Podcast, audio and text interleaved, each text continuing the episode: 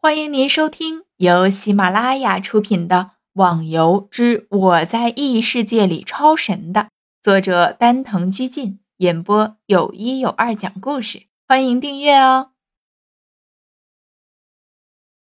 第一百八十集，几人陆续起跳。逍遥看了下这群有些疯狂的伙伴，心里苦笑了一下。为了看热闹，还真是不顾死活了。照现在这个高度掉下去，就可以完蛋了。哈哈，爽啊！我现在才知道飞翔的感觉是这么爽。半空中的陆小凤是嘴里大声喊，仿佛怕别人不知道自己在做这种白痴的举动。而看到他们这种举动的人，无一不是张大嘴巴，眼睛突出的瞪着前方，呼喊声是此起彼伏。我靠，变态啊！这什么情况？他们是不是 GM 啊？几人中轻功最差的要数陆小凤了，至于最好的，不用说，当然就是逍遥了。他最后一个飞跃也是为了照顾这个白痴，到时候他掉下去了，自己也好救他一命。果然，在接近目的地的时候，陆小凤的速度明显慢了下去。逍遥赶紧上去，双手前推，顺势把陆小凤带着前行着。呼呼，真是危险！到了屋顶的陆小凤拍着胸脯，用力的呼着气。我就知道你个笨蛋会这样，要不是我会飞，你就掉下去了。呵呵呵，如果不是知道你会飞，我也不会提出这个建议了。花满楼也在一边笑着，再看了看陆小凤，仿佛在说：“知道了没？你可是最差的，还要继续努力。”气得陆小凤。只能在一边干生闷气。再看另一边的战斗，因为飞云和龙晴、苍云的突击，天剑盟的人已经顺利的突破了外面的城墙，整个红旗团的内部是一片混乱，每个角落都有拼搏的声音。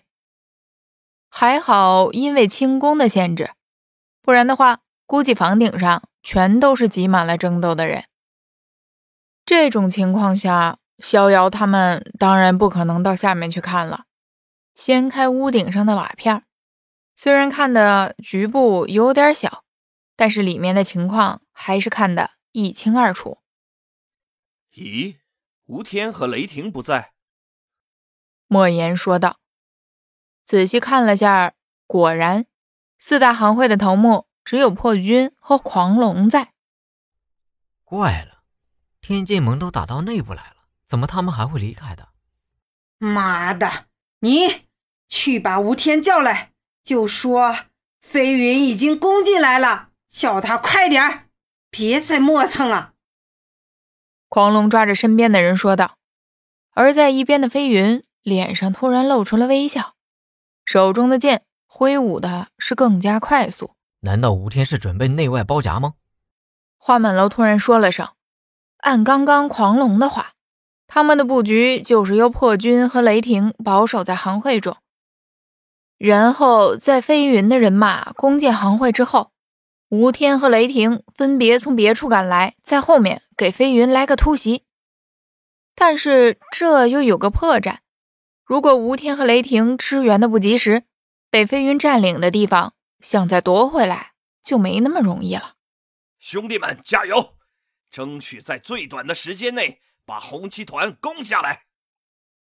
飞云振臂不呼，顿时周围的天剑盟玩家纷纷响应，气势如虹。有一点蛮奇怪的，飞云根本就没有邀请别的帮会前来帮忙，他怎么就那么有把握，自己一个行会就能搞定四个大行会？